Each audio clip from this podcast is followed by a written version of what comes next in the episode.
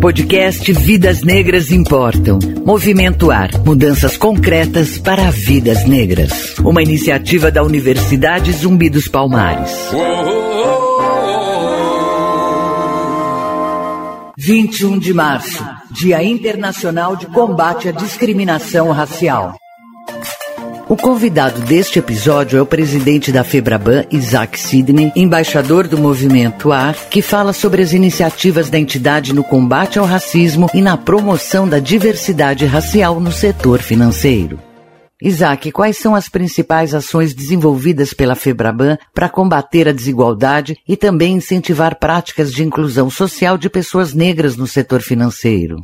Fundamental que setores da sociedade, sejam setores econômicos ou não, como é o setor bancário, possam, de alguma forma, tomar a dianteira ou se somar àquilo que há de política pública. A inclusão social e também o combate à desigualdade racial é algo que tem de ser visto encarado como uma dívida histórica da sociedade, por isso que eu me referia a uma questão de política pública, a necessidade urgente de continuarmos um processo intenso para resgatarmos essa dívida, e esse é um tema sobre o qual a Febraban e o setor bancário dedicam muito atenção. Nós estamos falando de programas, de frentes que remontam a um período bem anterior, por exemplo, a 2007, quando nós criamos o programa de valorização da diversidade. Esse programa tem, portanto, 13, 14 anos, é operacionalizado por meio de duas comissões da Febraban. Essas comissões são integradas por cerca de 30 bancos. Fazemos reuniões com periodicidade mensal, workshops, compartilhamos as boas práticas, mas há algo mais concreto desse programa por exemplo, o censo da diversidade. Nós já realizamos, no âmbito do setor bancário, três censos. Em 2008 foi o nosso primeiro censo da diversidade, e um pouco mais à frente, 2014 e 2019, fizemos duas outras edições. Ele, na verdade, é um diagnóstico da diversidade no setor bancário, por meio de pesquisas que nós fazemos com funcionários dos bancos, mas também esse censo gera recomendações de iniciativas para aperfeiçoamento, para aceleração de ações que envolvam a diversidade no setor, até para que nós possamos estimular outros segmentos, outros setores da sociedade, outros segmentos econômicos. A Febraban também desenvolve um outro projeto importante, o Somamos. Em que consiste essa iniciativa?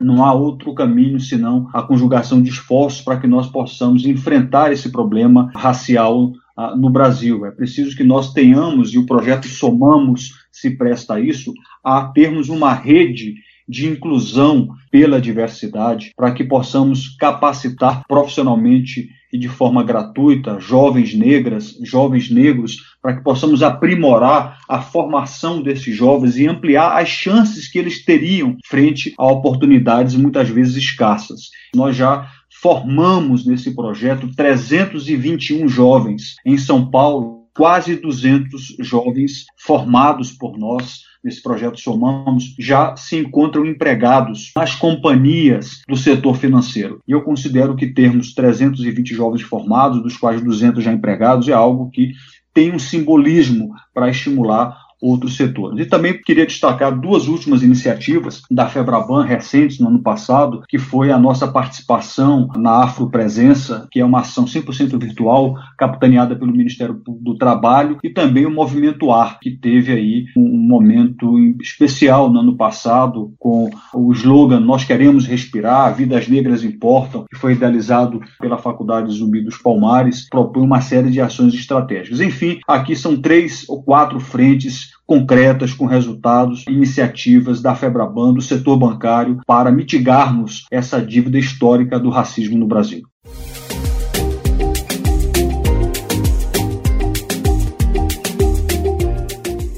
Qual é o cenário atual da inclusão racial nas contratações do setor e os principais desafios para avançar nessa pauta?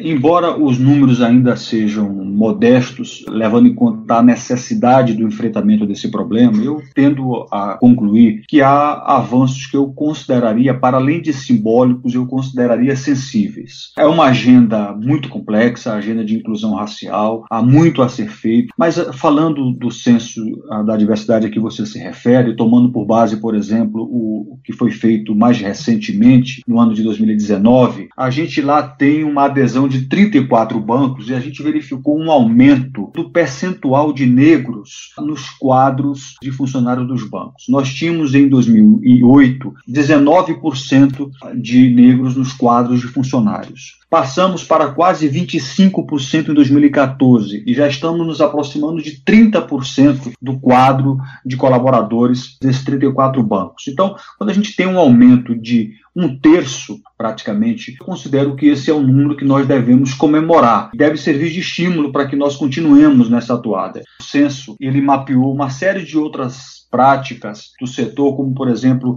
comunicação sendo feita diretamente pelos altos executivos dos bancos, pelo presidente e vice-presidente, numa atuação de estímulo de engajamento, promoção da diversidade nas agências bancárias, não só nas sedes dos bancos, ações dedicadas a mulheres negras, presença de colaboradores negros nos comitês de conduta e nos canais de denúncia dos bancos, ações também de diversidade junto aos clientes, é que é fundamental que o cliente não só tenha a percepção, mas ele participe desse processo também junto aos nossos fornecedores. Nós temos contratos com essas empresas, então nós colocamos cláusulas nesses contratos para que essas empresas que nos fornecem serviço valorizem a diversidade racial e capacitem seus quadros também com funcionários negros. Como temos visto, empresas envolvidas em situações de discriminação racial têm sido impactadas no desempenho das suas ações na Bolsa de Valores. Na sua avaliação, o mercado está mais sensível às questões da diversidade? Em boa hora, os ativos das empresas começam a ser impactados seja pela existência ou inexistência de situações relacionadas à discriminação racial. Quando nós nos deparamos com a queda no valor de mercado de ações de empresas que estão cotadas em bolsa e que, portanto, têm seus papéis sendo comprados por investidores, e nós verificamos que há impacto nesses papéis quando essa empresa tem práticas de discriminação racial, é que nós estamos começando caminhando aí para um caminho que é importante, nós temos que aprofundar isso, porque isso revela um cenário de maior preocupação, de maior abertura das empresas para a pauta da diversidade. Isso é um avanço, isso é algo que começa a impactar nos negócios das empresas, e as empresas sentem no seu faturamento, na sua receita, no afastamento do cliente do produto daquela empresa. Isso não é um modismo, tem de ser uma nova postura, isso precisa ficar, porque o mundo passa por grandes transformações, o consumidor está mais empoderado, está mais informado, está mais engajado, ao mesmo tempo as empresas se veem na necessidade, por bem ou por mal, de se alinharem estrategicamente a uma relevância, de ter seus times com diversidade, que reflitam a sociedade na qual estão inseridas. Ou seja, as empresas são reflexos daquilo que existe na sociedade. Você acabou de ouvir o podcast Vidas Negras Importam. Apresentação Cintia May. Movimento Ar. Faça parte dessa mudança. 21 de março foi instituído pela ONU Dia Internacional de Combate à Discriminação Racial em memória aos 69 mortos pelo regime do apartheid na África do Sul durante um protesto.